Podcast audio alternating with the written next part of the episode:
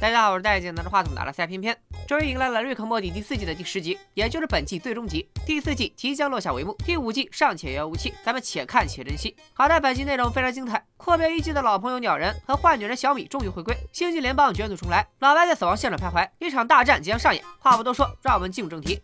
经历过上集的盖亚星球冒险，老白一家人多少都有些心理障碍。淑芬提出去王医生的诊所进行一次轻松愉快的家庭诊疗，富贵为此还准备了一个心理治疗布。没看过前几集动画的观众老爷们可能对这个王医生有些陌生，还不知道他的惊人战绩。在第三季第三集中，老白为了逃避王医生的心理咨询，甚至把自己变成了一根黄瓜，可惜还是没能逃过一劫。他以黄瓜形态被押送到诊所后，被王医生一波有理有据的论述，活生生受到自闭。在王医生面前，老白就是个孤僻又不负责任的倔老头。如果没记错的话，王医生也是迄今为止唯一一个让老白吃瘪后还健在的地球人。所以老白一听到王医生的大名，直接吓到原地分解。但小黄对自己的外公知根知底，一笔道破玄机。老白只是使用了隐身腰带隐去了身形。富贵手比脑子快，闪电出手直击要害。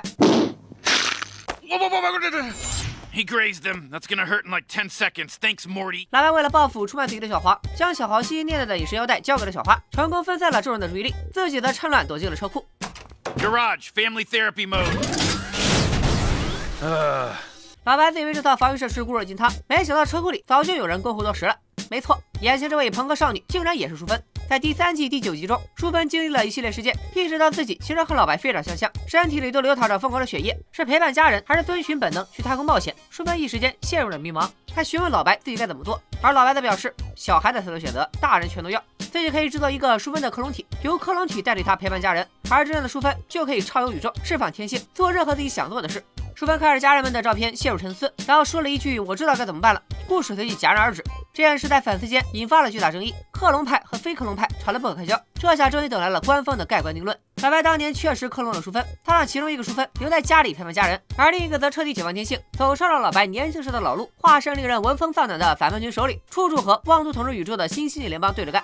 没错，第三季第一集被老白摧毁的联邦政府，在坏女人小米的领导下死灰复燃。呃，给没看过前三季的朋友说一下小米的前史：第一季第十一集，老白小黄在家里搞派对，老白最好的朋友鸟人认识了小花的高中同学小米。第二集第十集，鸟人和小米结婚，还请老白一家去参加婚礼。结果小米居然是星际联邦的卧底，联邦警察包围婚礼，杀了很多老白的朋友。第三季第一集的彩蛋，虽然星际联邦被毁，但是小米还活着，鸟人也被改造成了凤凰男。科普结束。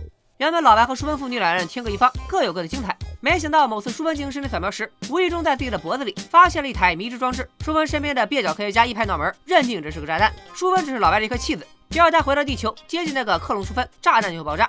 淑芬鬼使神差的信了科学家的话，于是放下反攻联盟的事业，回到地球向老白兴师问罪。为了区分，接下来我们叫他朋克淑芬。朋克淑芬二话不说就和老白打成一团，招招毙命，直奔要害。而老白则处处留情，竟然被亲闺女逼上绝路，眼看着就要身首异处。关键时刻，地球淑芬的敲门声打断了朋克淑芬的攻势。经过一番扫描，朋克淑芬发现地球淑芬的脖子里居然也有一枚一模一样的装置。而老白平白无故挨了顿揍，是哑巴吃黄连，有苦说不出。他赶紧向朋克淑芬解释，这台设备压根不是什么炸弹，它的功能只有一个，那就是传输记忆。一旦朋克淑芬在外面也够了，收心了，想回来继续居家过日子了，这台设备就能把地球淑芬这段时间的记忆全部同步给朋克淑芬，而地球淑芬这个克隆体就会被溶解，从此消失。那么问题来了，克隆淑芬拥有淑芬的全部记忆，她就不是淑芬了吗？没有活着的权利了吗？淑芬什么时候能站起来？气抖了。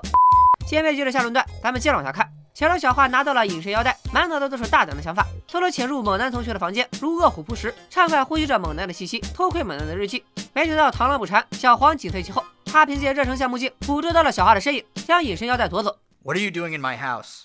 Did I wander that far from my console? They should put a warning on these things. 拿到腰带的小黄也同样践行着自己大胆的想法，在女更衣室里闲庭信步。直到四季过去了，姐弟俩还保持着第一趣味，我都不得不夸他们一句不忘初心。姐弟俩为了腰带打得不可开交，一艘飞船突然从天而降。原来星际联邦四处寻找朋克叔叔的下落，一路跟踪来到了地球。可没想到联邦士兵们外强中干，看到小黄身边悬空的灭火器，就把他脑补成了超能力者。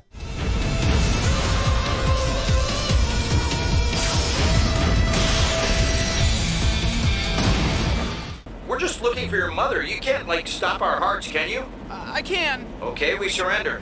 朋克淑芬和老白待在一起，自然没有性命之余。而另一个淑芬还被蒙在鼓里，正和富贵在王医生的诊所里接受治疗，浑然不知危险已经悄悄逼近。一声炮响，坏女人小米闪亮登场。没错，她就是联邦小队的首领。小米误把淑芬当成了朋克淑芬，上来就是一记重脚出击，就连富贵都惨遭暴打。Hey, ah, we've been over this. All I do is say hey. 太惨了，我宁愿揍富贵的人是我。还好老白及时赶到，这个老白最害怕的地方早就被他偷偷装了声控机关，比如喊一声医生说的对，都是我不好，王医生所在的位置就火了起来。打上小米后，老白带着大家逃之夭夭（括弧不包括王医生）。逃亡途中，淑芬也看见了坐在另一艘飞船里的朋克淑芬，质问老白为啥要克隆自己。这回老白又拿出了另一套说辞，他说当年淑芬拒绝了克隆，但老白却转念一想，要是有个在宇宙称王称霸的女儿，那不是很酷吗？于是老白就克隆了一个淑芬，并让她随心所欲畅游宇宙。所以朋克淑芬才是克隆体。为了防止朋克淑芬找回来，老白还在他的脖子里植入了一枚炸弹。然而淑芬早就对老白的说辞累觉不信，强行让飞船迫降。两位淑芬终于成功会师，并同时质问老白克隆的真相。好在小米带兵及时赶到，打破了僵局，将两个淑芬全都带到了联邦母舰之上。照理来说，老白才是这个宇宙最危险的人，甚至亲手摧毁了上一届联邦政府。小米为啥不抓他呢？原来联邦政府痛定思痛，早就对老白进行了研究。早年间老白也曾带头反抗强权，可如今的老白早就看破红尘，是个彻头彻尾的虚无主义者，根本不在乎谁是宇宙主宰。只要把老白一个人扔在这儿，就不会对新联邦造成半点威胁。他们这套理论倒是说得通，只可惜他们忘了一件事，那就是老白无比珍视自己的家人，尤其是女儿淑芬，而且他也并非孤军奋战。 Just go with it, Jerry. Everybody, drop your guns, except for Jerry. F***ing classic. Holy Morty. In summer!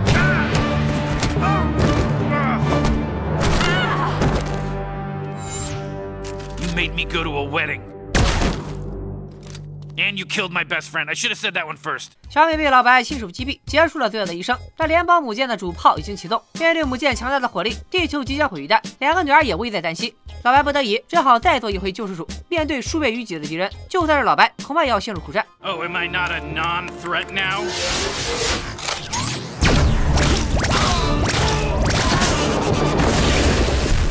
眼前的敌人是解决了，但飞船的内部防御必然固若金汤。You'll be heroes! 行，那密码锁你都打不开吧？Morty, open the left one. I've got the right. She died the way she lived, over serialized. 呃，总而言之，一行人轻松混进了联邦母舰。众人决定分头行动，老白孤身营救淑芬们，而小黄和小花则负责炸掉母舰。至于富贵，啊、富贵负责嘘嘘。懒驴上磨屎尿多，本来就没啥用的富贵，这回不负众望的又成了团队的累赘。事到临头，突然想尿尿，又不好意思随地小便，众人只好把饮食腰带借给了他。Oh god, I knew it.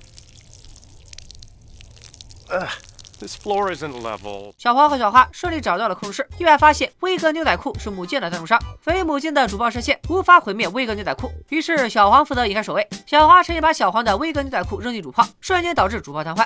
另一边，我们的老朋友鸟人终于归来，然而此时的鸟人已经被星际联邦洗脑，全身都被机械化，化身凤凰男，脑子里只有对小米的深深爱意。听说老白杀了小米，他当场暴走，和老白打成一团。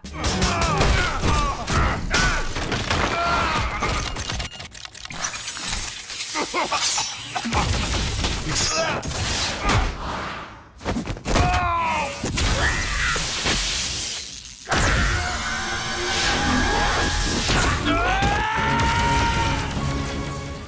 宇宙中唯一的朋友，老白并没有启用杀伤性武器。反观凤凰男那边，则招招毙命。老白使出浑身解数自保，心脏防护罩、纳米防护网都被凤凰男一一击破。最终老白被打得肠穿肚烂，好在两个淑芬成功脱狱，及时赶来救场。在他们那里是前血肉战线成员的对手？三下五除二就被撂倒。关键时刻，一个你们绝对意想不到的人闪亮登场。富贵依靠隐身，在小米的尸体身后来了一段人体木偶戏，迎来了他人生的高光时刻。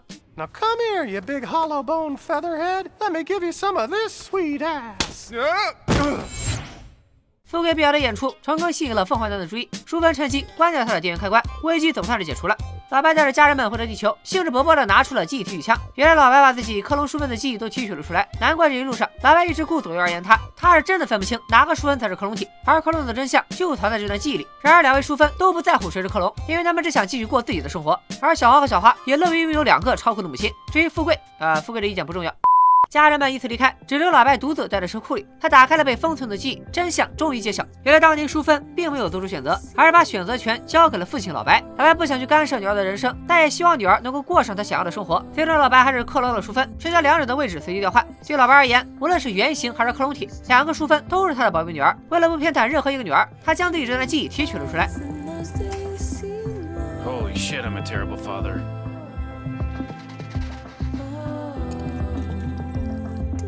I'm a pretty good friend. Looks like it's just you and me, buddy. Okay, alright, we'll give you a little more time. time.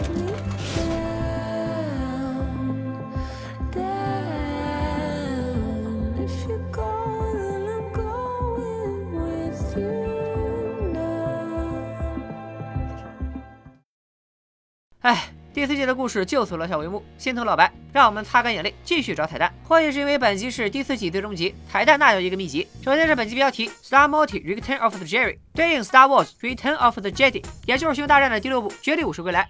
片中人气反派黑武士达特维达强制洗白，用生命救下自己一双儿女。而本集老白也为了两个女儿舍生忘死，险些在凤凰男手底下领了便当。本集发生在外星母舰的故事线，从兵分两路破坏母舰到最终决战，都和《绝地武士归来》一一对应。后面出现的星际联邦飞船，除了造型不太像以外，其战略作用、复杂的内部结构，就连主炮射线发射的方式，都像极了《星球大战》中帝国军的大杀器死星。朋克淑芬率领的反抗军中人才辈出，人员选拔也不拘一格，其中不乏老白好友史瓜切的同族，甚至连星际联邦的虫族都混迹其中。另外从外形上看，朋克淑芬的手下清一色都是女性。第九，淑芬提出要去看心理医生时，富贵在沉迷于手工无法自拔。他制作的是一种名叫心理治疗玩偶的道具。不过有一说一，心理学界还真的有一套玩偶疗法，不过这种疗法一般只适用于儿童。不愧是富贵，也只能在这个年龄段混了。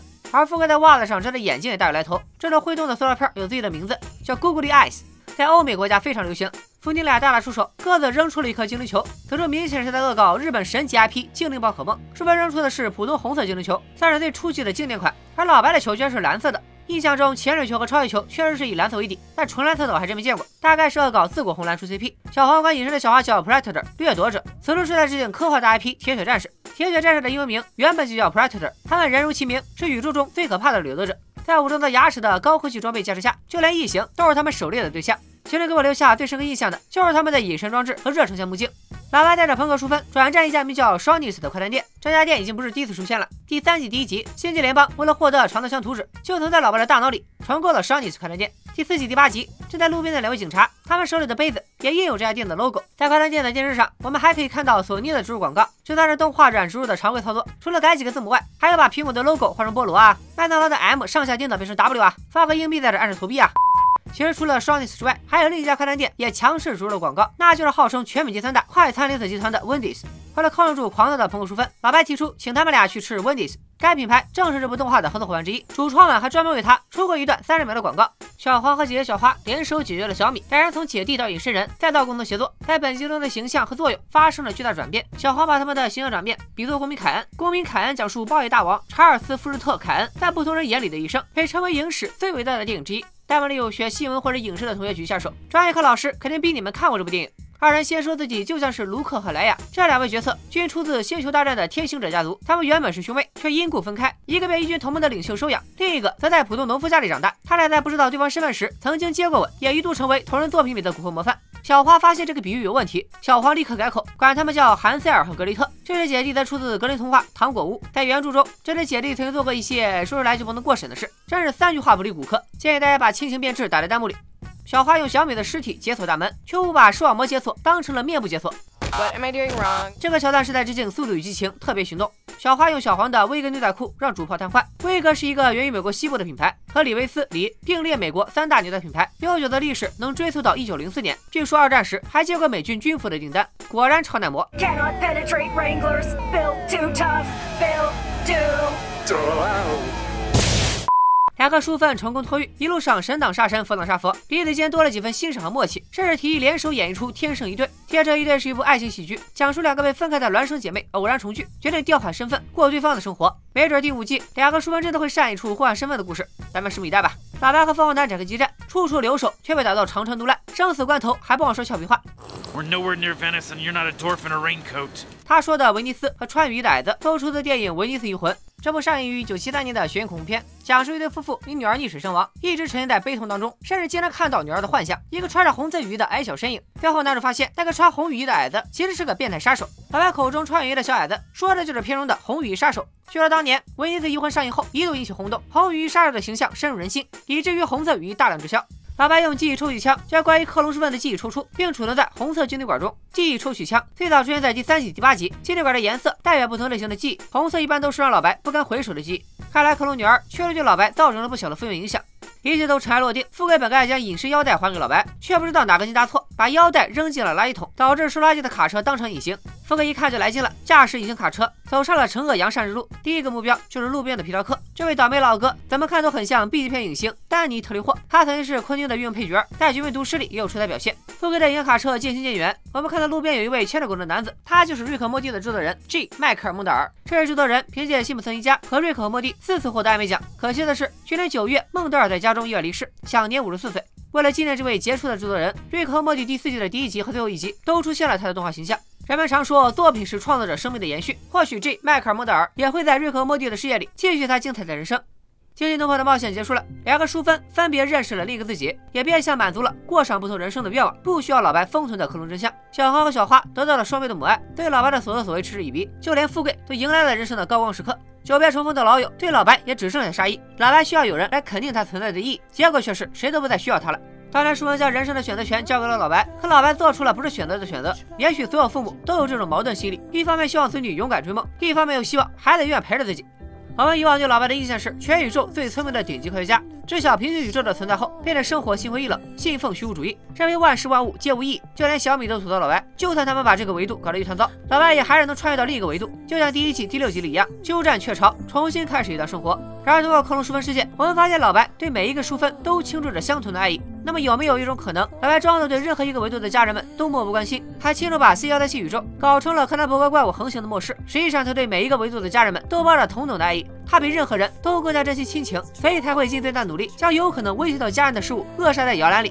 看到一切，却又放不下一切。也许老白就是这样一个矛盾体，注定要独自承受巨大的孤独。于是老白伸向房门的手犹豫了。他和鸟人一样，都需要时间。可能当他从迷茫和无助中走出来，这扇通往家庭的大门将再度打开。只希望那一天能来得更快一点。虽然有些不舍，但瑞克莫蒂暂时要和大家说再见了。按惯例，第五季最快也得再等两年。好在这部神作常看常新，大家想念这爷孙俩的时候，不妨随便挑一集细细回味，一定会有新的感受。总而言之，感谢大家这段时间的陪伴，咱们下期再见。